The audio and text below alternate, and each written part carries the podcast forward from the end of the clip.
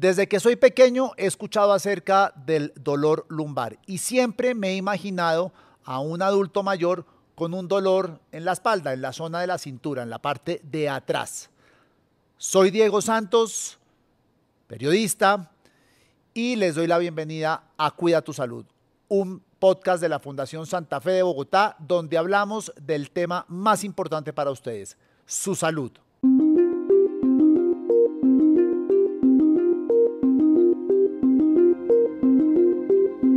Y además, seguramente hay muchas, muchos, muchas recomendaciones o muchos consejos que nos ayuden a prevenirlo cuando estemos más avanzados en edad. Y aquí tenemos hoy a la doctora María Fernanda Santoyo y al doctor Jairo Moyano, quienes nos van a hablar sobre este tema. Doctora Santoyo, doctor Moyano, bienvenidos de nuevo a Cuida tu Salud. Gracias. Muchas gracias. Un la- gusto estar con ustedes. Muchas gracias. La primera pregunta, no sé quién la quiere responder, es ¿qué es el dolor lumbar? O no sé si también se conoce como lumbago. Sí, se conoce como lumbago y hay muchas formas, lógicamente, de, de definir el dolor lumbar o lumbago.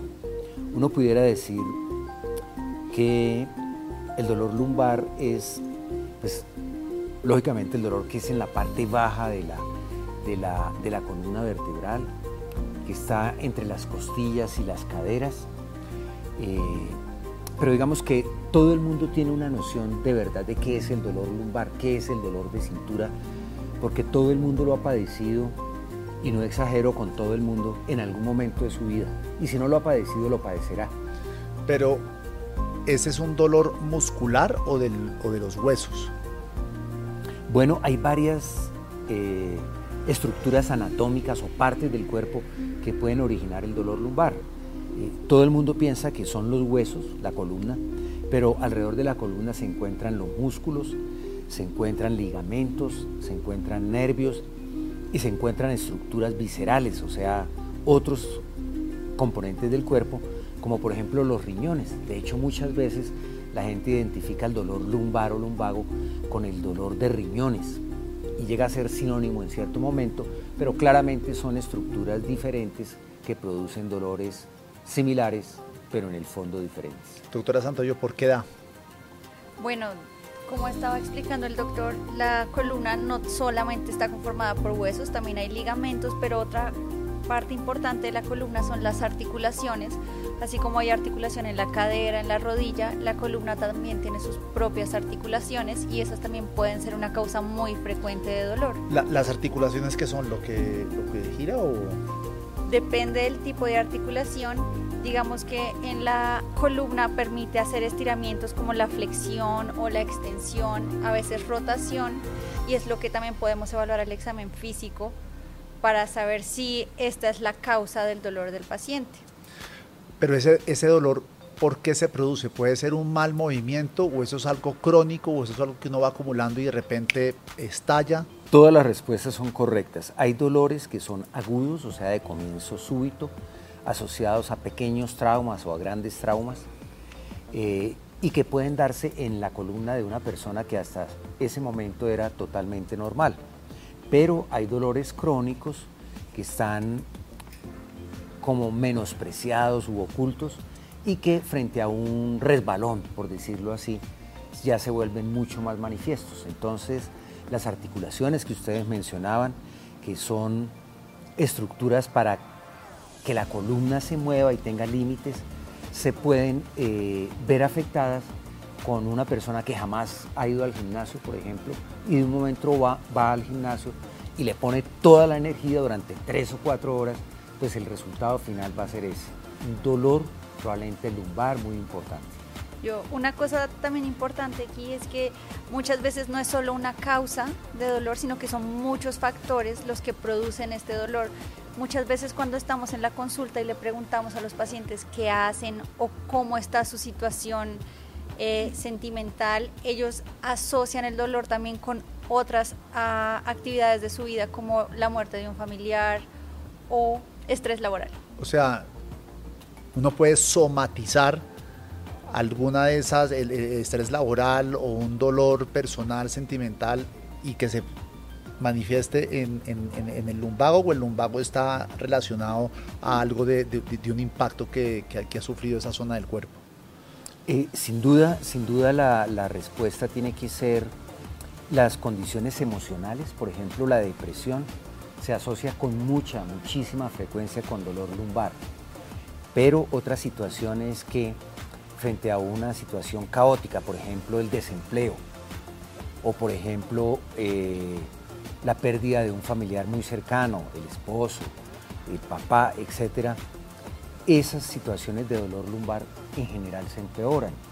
No porque sean inventadas, sino porque ansiedad, estrés, depresión empeoran en general el dolor y en este caso hablamos del dolor lumbar. Puede acumularse en esa zona y muchas veces, dependiendo de la causa, el dolor puede estar referido hacia otros sitios. Entonces muchas veces los pacientes refieren que el dolor se les va hacia una pierna y no solo se queda en esa zona bien definida. ¿Qué consejos les pueden dar a las personas que nos están escuchando? Bueno, yo también tomo el consejo para prevenir este dolor lumbar. Cuando usted tiene dolor lumbar, usted no es el único en el mundo que lo tiene. Como mencionábamos al comienzo, es, un, dolor que, según lo que usted nos sí, es un dolor muy muy frecuente y depende pues de muchos factores, pero básicamente el estilo de vida y muchas condiciones ambientales, como el sobrepeso, el cigarrillo, el sedentarismo, el estrés, etcétera. Pero un deportista, por lo que usted estaba diciendo, también le puede dar este dolor. Sí, eh, los deportistas de fin de semana sufren con muchísima frecuencia dolor lumbar, pero aún los deportistas que lo hacen regularmente y orientados por un médico deportólogo pueden presentarlo porque el dolor lumbar, pues como mencionaron antes, puede tener muchas causas. ¿Qué es importante, por ejemplo, para recordar y un mensaje para los pacientes? La inmensa mayoría de las veces el dolor lumbar no va a hacer que usted termine en una silla de ruedas la inmensa mayoría de las veces también va a ser un ir y venir, es decir, habrá momentos de empeoramiento y, momentos en los cuales no tiene ningún síntoma. Es reconocerlo y reconocer los factores que lo desencadenan. Y prevención, pues lo que acabamos de mencionar. Lo otro que es supremamente importante es tener una actitud positiva.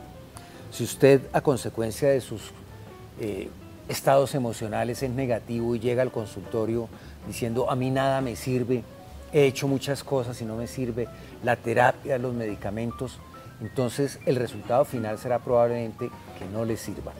Entonces recuerde que siempre hay algo para hacer, que el retorno a su vida y sus metas se pueden cumplir, un paso a paso es importante, pero puede lograrse y creo que es el mensaje positivo para aquellos que tienen dolor lumbar. Las personas que están jorobadas como el jorobado de Notre Dame, como, es mi caso, tienden a tener más o, a ser más proclives a tener dolor lumbar o, la joroba no afecta esa zona del cuerpo. Claro que sí lo afecta y de hecho hay muchos ejercicios o terapia física que son enfocados a higiene de la postura, que eso es una medida no farmacológica sin medicamentos que ayuda a controlar y a prevenir que se presenten episodios de dolor lumbar. ¿Cómo, cuáles? ¿Ponerse un corsé o...? No, no solamente eso, sino que el ambiente de trabajo sea una silla ergonómica, que la mesa esté a una distancia adecuada, que haga pausas activas, que no esté todo el tiempo en la misma posición. Pero a ver, yo le voy a dar mi caso. Yo, yo tengo silla ergonómica en la oficina. Me han hablado de la distancia, pero igual cuando me siento, termino haciendo así. ¿Cómo se corrige eso? Bueno, hay que tener primero pues, el, diagnóstico de la situación, o sea, saber y ser consciente que esa situación es recurrente. Por supuesto que es nociva, porque eso cambia pues, todo el balance de la columna, pero eh, es muy importante en ese caso, pues como mencionábamos antes, tener perfectamente identificados los factores que pueden contribuir a su dolor lumbar. Si es la sifosis, o sea, la exageración de la curva de la espalda, pues tiene que tener las medidas que sea un papelito en el computador, una alarma en el celular que le indiquen, oiga, usted no está haciendo bien las cosas y tener una participación activa en su propio cuidado. Eso es muy importante en el caso de dolor lumbar. Con frecuencia ve uno que la gente dice, oiga, pero me duele, me duele, me duele, no me sirve, tómeme una resonancia, tómeme una gamografía, tómeme una radiografía. No, los exámenes no curan el dolor y uno tiene que ser un sujeto activo de su propio tratamiento. ¿Hay casos en los que sí se aplica cirugía para eliminar el dolor? Hay casos en los que sí aplica, pero para eso hay que tener primero un diagnóstico establecido de cuál es la causa que me está produciendo el dolor. Hay que agotar primero otras medidas de tratamiento que en general son interdisciplinarias, que pueden iniciar por terapia física, por estilos de vida saludable, acompañadas de un manejo farmacológico y también, dependiendo de la causa, una valoración por un cirujano de columna y que defina cuáles son las metas que se requieren o que se buscan con la cirugía o si no se alcanzan las metas sin cirugía, se pensaría en la cirugía. Pero entonces la cirugía es de la columna. No, se, no se opera nada si es cirugía de columna para tratar el dolor lumbar en el caso de que sea necesario esta intervención? Sí, es la intervención más frecuente, la cirugía de columna por deformidades, por ejemplo, en las vértebras, por atrapamientos nerviosos, por fracturas vertebrales, por eh, cambios, deslizamientos, desplazamientos entre las vértebras. Esas son como las indicaciones que producen daño en los nervios, en la movilidad y en la calidad de vida. ¿Cuándo debo preocuparme? O sea, si tengo un dolor lumbar una vez, después pasan unas semanas y lo vuelvo a experimentar, pasan algunos meses y lo vuelvo a experimentar, ¿cuándo debería yo ir al médico para consultar acerca de este dolor? ¿En qué momento? Hay unos signos de alarma que se conocen como banderas rojas que nos hacen sospechar que se requiera una intervención de emergencia, como por ejemplo, si el dolor lo levanta por la noche, sin, ni con el cambio de posición disminuye, si está asociado a fiebre, escalofríos, si además de esto hay una pérdida de peso que no sea deseada. Son síntomas que requieren de la atención prioritaria porque hay que buscar cuál es la causa de esto, que podría ser una infección, entre otras. ¿Por qué la pérdida de peso sería algo que podría estar relacionado al lumbago? Bueno, la pérdida de peso porque indica una enfermedad importante, seria. Si usted ha perdido 5, 6, 7 kilos sin hacer dieta, algo grave está ocurriendo en su organismo. Esa gravedad puede ser eh, un tumor, por ejemplo, cuyas manifestaciones pueden ser inicialmente dolor lumbar porque está localizado en la columna.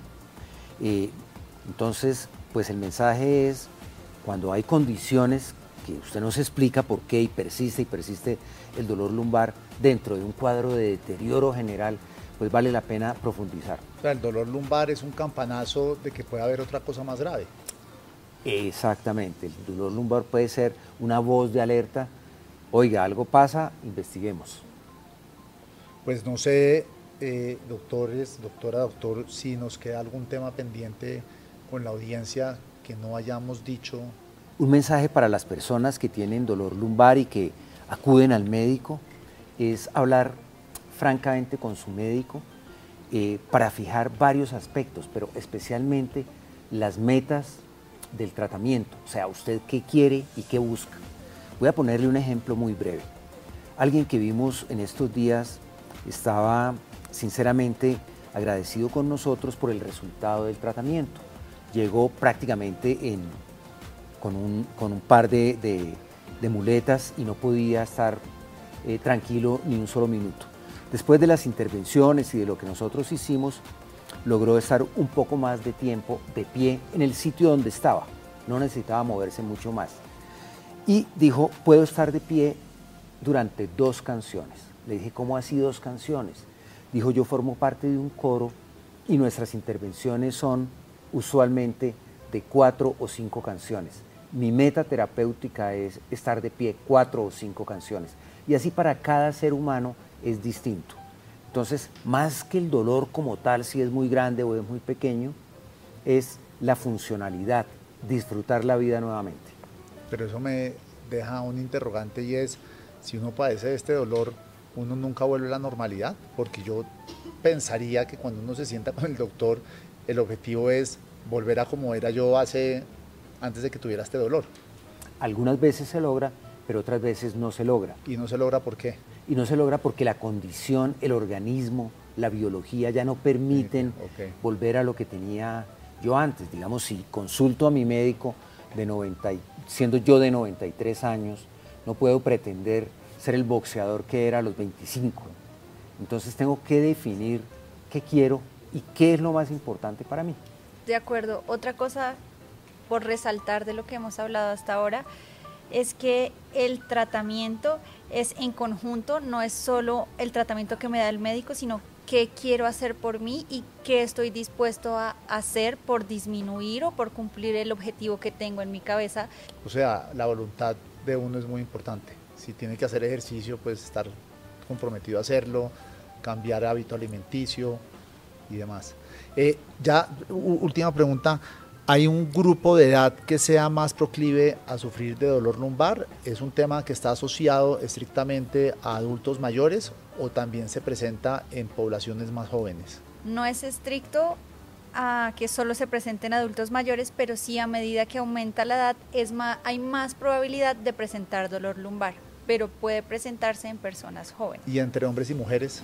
Entre hombres y mujeres los números son variables, depende la fuente de información que uno tenga.